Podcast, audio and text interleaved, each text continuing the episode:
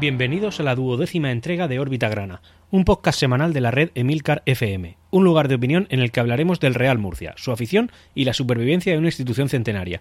Yo soy Antonio Jiménez y estaré encantado de acompañaros en los próximos minutos. La Hola, saludos a todos. Eh, aquí nos encontramos una semana más, en este caso en el día del bando de la huerta. Que no se digan que los murcianos no trabajamos este día tan ilustre para la, para la gran, magnífica y, e ilustrísima ciudad de Murcia. Y bueno, dicho esto, vamos a pasar con la actualidad del equipo grana. Eh, una actualidad que esta semana viene marcada por eh, información sobre todo de tipo de tipo más bien eh, extradeportivo. Sí que hablaremos lógicamente de deporte, porque de eso básicamente se trata el podcast, pero sí que esta semana han habido ciertas informaciones que ahora vamos a, comentar, pero bueno, la primera en concreto sí es de tipo deportivo.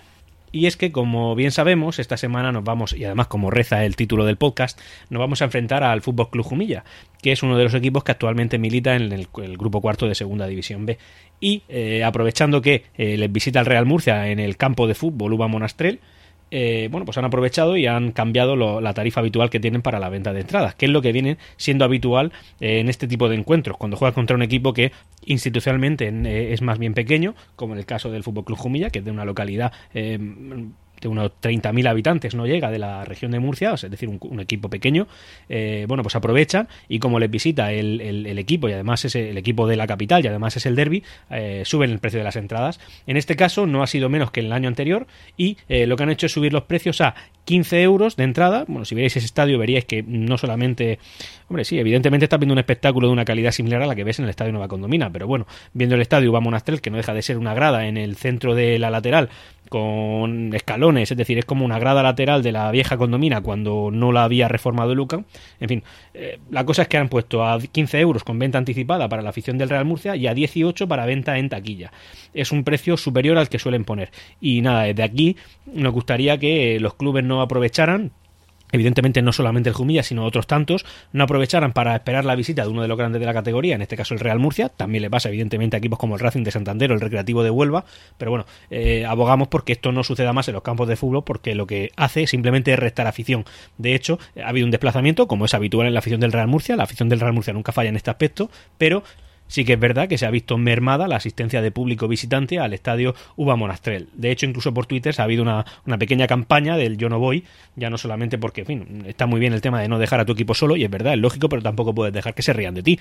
En este caso, como este dinero no iba a beneficio del Real Murcia, sino a beneficio del Fútbol Club Jumilla, pues oye, hay mucha gente que muy lícitamente ha decidido no asistir. La el Real Murcia, que actualmente se encuentra en una situación deportiva complicada, pero que parece a la vista de los últimos resultados que no se va a complicar de cara a un descenso a tercera, evidentemente ni siquiera podemos aspirar ya a un ascenso a segunda división A. Eh, la cosa es que en una entrevista que ha dado eh, Francisco Tornel, el notario que actualmente es el accionista mayoritario de manera unitaria, eh, el accionista mayoritario, como digo, del, del, Real Murcia Club de Fútbol, ha dicho que para la temporada que viene ya están un poco mirando qué es lo que se va a preparar y dice que el objetivo del Real Murcia será la lucha por el ascenso evidentemente en este punto tengo no puedo estar más que de acuerdo con lo que él ha dicho porque el Real Murcia no puede aspirar a una permanencia en segunda vez nunca, independientemente de la situación. Aparte que igual la situación económica te obliga a no, no, aspirar solamente a una permanencia, sino que lo que tienes que hacer es mirar de cara al futuro y la viabilidad del club va por, una, por un aumento sustancial de los ingresos y los ingresos que tú percibes en segunda división A no son ni de lejos los que percibes en segunda división B. Así que objetivo primordial, el ascenso Luego, el presupuesto que manejará el Real Murcia para lograr ese objetivo será cercano a los 2 millones de euros, que es un presupuesto, no es eh, alto dentro de lo que es la categoría Segunda División B, no es bajo, digamos que es uno medio alto y con él se pretende conseguir mm, el ascenso, evidentemente. No puedes aspirar a un ascenso si no gastas dinero y eh, no puedes eh, gastar demasiado porque tu, situación económica no lo permite. Luego, para poder acabar la temporada aún quedan pendientes de recaudar 300.000 euros aproximadamente. Es una cifra alta para lo que puede ser la segunda división B. Pues no sé, teniendo en cuenta que el Real Murcia el año que viene tendrá un presupuesto medio alto de la categoría con 2 millones de euros, por pues 300.000 euros supone más del 10% del presupuesto, ¿vale? Entonces, bueno, con 300.000 euros acabaríamos la temporada con... Eh, en fin, no, habiendo superado los gastos a, los ingresos, por tanto no habría un déficit económico. Y en el derby se recaudaron, en el derby contra el, ciudad, el, perdón, contra el Universidad Católica, se recaudaron unos 50.000 euros. Que quieras que no, no deja de ser un pequeño pulmón que el Real Murcia va a percibir esta temporada y que en un principio no se tenía previsto. Y esto es fruto de la gestión que la actual directiva, con Francisco Tornel entre, entre ellos, eh, están llevando con el Real Murcia. Es decir, no deja de bajar la deuda, no deja de crecer los ingresos. Sí que es verdad que los ingresos van a costa de, de, en fin, de los aficionados, pero es que al fin, al fin y al cabo todos los ingresos de cualquier empresa van a costa de los consumidores. En este caso no deja de ser diferente y eh, tenemos la suerte mm, en el Real Murcia de tener unos consumidores fieles y que creen en su club.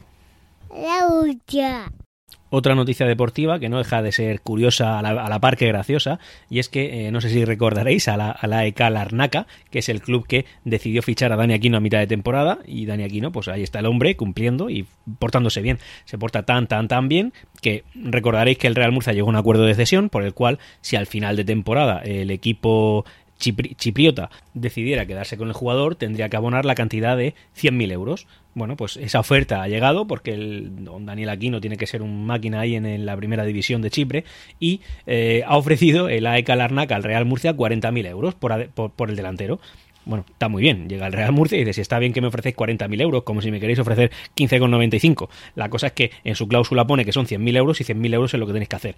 La respuesta del Real Murcia es que ha sido literalmente esa. Ha sido que, oye, yo me remito a lo que tenemos firmado, son 100.000 euros, te lo quedas. Si es un jugador interesante, realmente 100.000 euros para un equipo que eh, juega en la primera división de cualquier categoría, 100.000 euros no debe de ser un, impedimento para que fiches a un jugador que tanto te interesa. Y el Real Murcia no va a poner ninguna pega a que se pueda ir.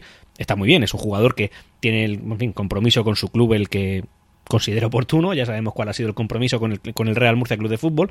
Yo entiendo que el Real Murcia no tiene intención de eh, mantener a un jugador que no quiere estar aquí, porque no quiere estar aquí y que, bueno, si se lo quiere quedar otro club que lo pague, pero bueno, tiene una cláusula de, rescisión eh, asumible, asequible para un club que juega en la primera división de Chipre y que debe de pagarla si se lo quiere quedar. Si no, Dani Aquino vendrá para acá y el Murcia buscará otros tratos o buscará otra salida para el jugador para que bueno, pueda seguir progresando en su carrera profesional a sus 28 años en Segunda División B o en la categoría que lo quiera acoger. Y hablando de Dani Aquino, también ha salido una noticia, concretamente de don José Otón, en el diario La Verdad del jueves 18 de abril, en la cual, eh, a la hora de fichar Dani Aquino, ha habido una serie de comisiones nada transparentes que Básicamente lo que se dice en la noticia es que eh, esa serie de comisiones que generó el fichaje de Dani Aquino, eh, se dice en la noticia que se pagaron a posteriori del fichaje, es decir, el Dani Aquino ya estaba fichado por el Real Murcia y que posteriormente hay ciertas comisiones a representantes y tal que no se justifican.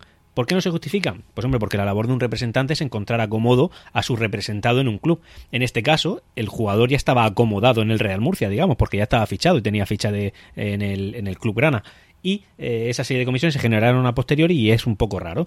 Os emplazo a que entréis en la noticia del Diario de la Verdad y lleguéis a vuestras propias conclusiones.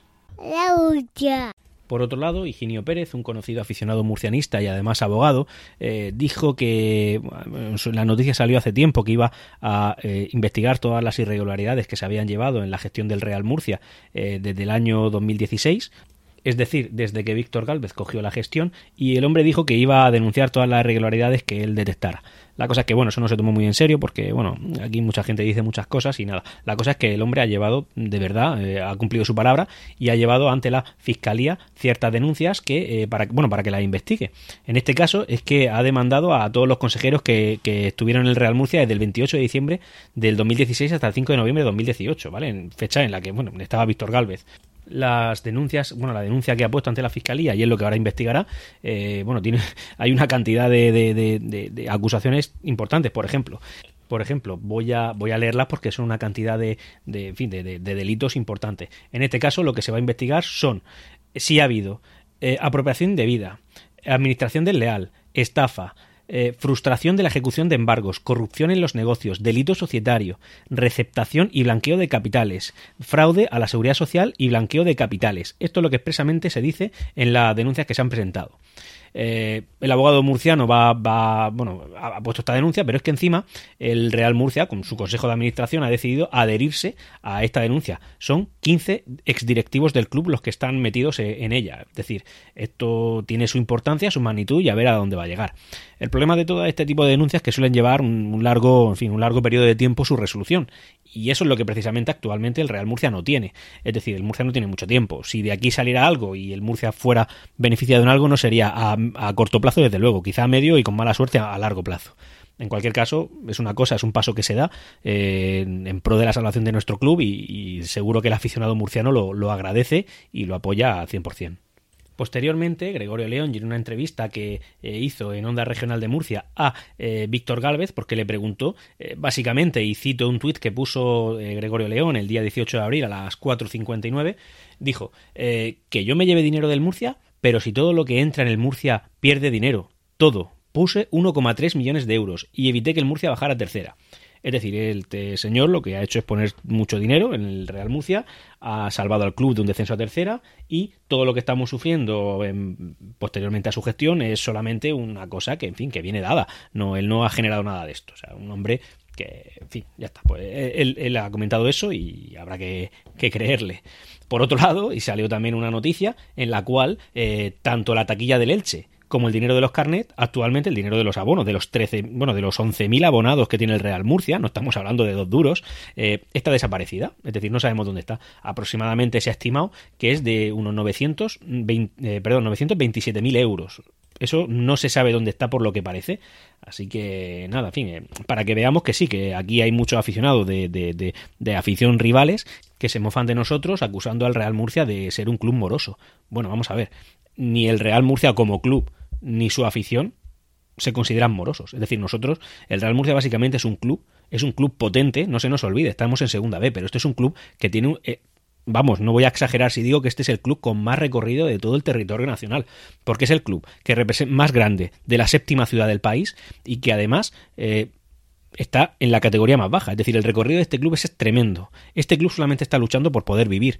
Es decir, nos encontramos con un club que está en la más absoluta de las ruinas, en un auténtico socavón en su historia y está peleando por sufrir. Muchos clubes en situaciones menos pesimistas que esta están ya extintos, no existen. Este no, este sigue peleando, sigue intentando pagar, sigue intentando ponerse al día. La afición sigue peleando. Y yo lo tengo que decir así, porque realmente sí que es verdad que en alguna entrega de órbita gran anterior me han dicho que se puede acusar de cierto forofismo. Y hombre, yo forofo diría para ser cortés que no, que no lo soy, pero sí lo soy. Yo soy del Real Murcia. Este podcast no presenta no pretende ser un, podcast neutral en el cual mm, se quede difusa un poco cuáles son nuestras simpatías. No, este es un podcast murcianista y a eso nos debemos. Y eso es lo que yo digo aquí y lo que mantengo. La Otra noticia a modo de curiosidad es comentar que el Real Murcia ha sido condenado al pago de 6.001 euros, es decir, a 6.001 euros, un millón de pesetas de las antiguas, por unos comentarios que Víctor Galvez tuvo en su día hablando de, Mauricio García de la Vega, del cual últimamente, y, menos mal, no tenemos muchas noticias. Eh, se le condena a 6.000 euros porque este, cuando era eh, el presidente del Real Murcia, ya lo llamó mariachi. Y aquí tenemos otro caso más en los cuales el Real Murcia pues, va a tener que pagar los, los platos rotos de otro o la gestión de otro, y es lo que toca. Leí posteriormente, pero no puedo citar la fuente porque no la recuerdo, que el Real Murcia va, va a recurrir esto para no tener que pagar esa multa. La por otro lado, esta semana también salió una noticia en la cual el grupo G30, recordaréis porque lo hemos comentado anteriormente en alguna otra entrega de Órbita Grana, que era un, en fin, una, una, asociación de clubes por el tema de los derechos televisivos, de la cual el Real Murcia se salió y eso creó cierta enemistad que venía de antes, pero bueno, ahí digamos que fue la gota que colmó el vaso, el vaso, la enemistad entre el, presidente de aquel momento, que era Jesús Amper, y el actual presidente de la liga, Javier Tebas. Bueno, la cosa es que parece que le están dando un respiro y ante la guita planteada por el Real Murcia, no están, eh, parece que no están ajenos a poder aceptarla, es decir, que parece que pueden ir por ahí. Tenemos por un lado a la gente del, del a un directivo del Numancia que está mediando un poco por esto, porque el G30 se ha ido disolviendo y entonces tienes que estar negociando con cada uno de los clubes por separados. Bueno, parece que la cosa va bien, bien debe de ir, porque si no tienen la opción de mm, no ver un duro o ver algo. En este caso sería ver algo, si es que llegan a algún acuerdo, si no, pues nada, liquidación del Real Murcia y nadie cobra nada. La cosa es que parece que ellos son receptivos a, poder llegar a un acuerdo de una quita y me parece que esta vez se ha planteado una quita del 60% de, de, de lo adeudado. Y ya por fin llegamos a, las noticias deportivas que hay sobre el Real Murcia, que en este caso eh, todo se resume en el, en el último derby de la temporada que ha habido. Si os dais cuenta, en los últimos tres partidos, y esto es lo que no ha pasado en la primera vuelta, lógicamente, eh, nos hemos enfrentado a los tres equipos de la, de, la, de la región de Murcia. Primero fue el Cartagena, después fue el Universidad Católica y ahora ha sido el Fútbol Club Jumilla. El Fútbol Club Jumilla, como comento, es un, es un equipo que pertenece a una, localidad del altiplano, el Jumilla, muy conocida por sus vinos y muy bonita de visitar, yo lo recomiendo. Es una localidad pequeña y nada, en este caso hemos, nos hemos enfrentado a ellos. Ha sido un partido mm, digamos que extraño. Extraño ¿por qué? Porque el primer gol se sucedió a los 20 segundos de juego, 21 concretamente, perdón. eh, a los 21 segundos. eh, y además, curiosamente, y en, contra de todos los pronósticos, ese gol ha sido fue favor- favorable al Real Murcia, que lo marcó eh, Manel. Fue una jugada rara, trabada, se sacó del centro del campo, se pasaron entre los jugadores, la el balón se acercó a la portería defendida por el Real Murcia y un patadón para arriba que enganchó Manel. Eh, hubo ahí un pequeño despiste de- de- del defensor del Jumilla y eh, gol del Murcia. Oye, qué bien pintaban las cosas, qué contentos estábamos los aficionados del Real Murcia. Desde luego, bueno, mi hijo de 5 años y yo saltando en el comedor, en plan, no puede ser. Creo que, no sé, no he visto un gol tan tempranero del Real Murcia, yo... no sé, hará años que no veo uno tempranero y desde luego tan tempranero yo no tengo claro de haberlo visto nunca. Bueno, la cosa genial. En contra sí, ¿eh? En contra sí lo he visto. Me acuerdo concretamente de uno que fue del... del un gol que nos metió el Málaga en primera división en el año del, del 2003-2004, en esa temporada que estuvimos en primera división con Joaquín Peiró de, entrenador. Bueno, pues un gol súper tempranero que nos metió, pues, madre mía, cómo me lo pasé. Bueno, la cosa es que el, partido contra el Jumilla fue eso, un gol. Entonces, bueno, tú dices, bueno, lo que bien empieza, bien acaba, ¿no? Así debe de ser. No, eh, todo lo contrario. De hecho, el Jumilla, que es un club que ahora mismo creo que tiene la peor racha de toda la categoría, de la categoría no digo del grupo, eh, digo de toda la categoría de segunda B, es un club que se encuentra ahora mismo sumido en una crisis deportiva mm, abismal. Bueno, la cosa es que ese club que tiene esa crisis deportiva nos, nos mojó la oreja. Es decir, empezó a apretar, empezó a apretar, en algunos momentos del partido llegando a jugar muy bien, un terreno de juego totalmente no en malas condiciones, estaba en buenas condiciones. Lo que pasa que últimamente, eh, estos últimos días, perdón, aquí en la región de Murcia está habiendo un temporal de lluvia y aquí en Murcia no sabemos, no sabemos lo que, no sabemos cómo podemos vivir cuando llueve, eh, porque llueven tres cosas y aquí la ciudad se inunda, la región está mal, todas las ramblas se llenan, se desbordan. Bueno, la cosa es que en este caso el estadio pues estaba encharcado sobre todo por las bandas y el, como digo, el Jumilla empezó a dominar el partido, a dominar el partido, jugando bien en algunos momentos. Eh, hay un defensa del Jumilla concretamente que a mí me gusta mucho, que es Manuel Miquel, eh, un cordobés, además bastante joven, creo que tiene 23 años, que también eh, sacando los córner y tal, pues nos metió también en bastantes apuros. Y el Jumilla marcó, marcó un gol que se mereció, porque hasta ese momento el partido estaba siendo, es decir, anodino por parte de los jugadores del Real Murcia unos jugadores que parece que siguen insistiendo en el tema de la falta de compromiso. Es decir, eh, estamos pasándolo mal porque son unos jugadores que no que no tienen sentido. De hecho, posteriormente al gol hubo una ocasión de gol del Jumilla que eh, un delantero, no recuerdo su nombre, pero bueno, remató a bocajarro directamente a la portería y una mano providencial de Ian Mackay nos salvó. Bueno, pues podéis ver en ese vídeo que además está circulando por Twitter, si alguno me lo pide por, por la red social, en arroba orbitagrana se lo podré facilitar, en el que eh, Forniés eh, iba andando. O sea, eh, nos están atacando, eh, te pasan a la defensa del Murcia, un delantero eh, te remata, pero de una manera fácil y un- eh, la defensa está automáticamente andando. Dices, bueno, entonces, ¿qué tipo de compromiso tienes aquí? Bueno, eh, así acabó la primera parte. Y en la segunda parte más de lo mismo. Pero sí que es verdad que en este caso yo creo que pesó la suerte, pesó la suerte y el Real Murcia marcó en el minuto 77. Y lo importante, ¿quién lo marcó? Eso es lo más importante, porque yo creo que este es un jugador al que hay que mimar. No mimar por encima de otros, pero sí que es verdad que es un jugador que está pasando de la nada al todo. Está pasando a ser el que nos salva los partidos. Lleva tres goles, lleva tres goles, y hablo de Rafael Chumbi, evidentemente, lleva tres goles que al día de hoy nos han eh, dado acceso a siete puntos. Es decir, a mm, dos puntos y pico por partido. Eh, por gol, perdón. Es decir, gracias a sus tres goles hemos conseguido dos victorias y un empate y nada, simplemente hay que tenerlo en cuenta porque es un jugador que viene de, de, de, una lesión enorme y el hombre pues ha sabido reponerse y nos está salvando la temporada porque con esta victoria no es que podamos cerrar ya la temporada, pero sí que es verdad que nos da el suficiente balón, un balón de oxígeno suficientemente grande como para probablemente no sufrir.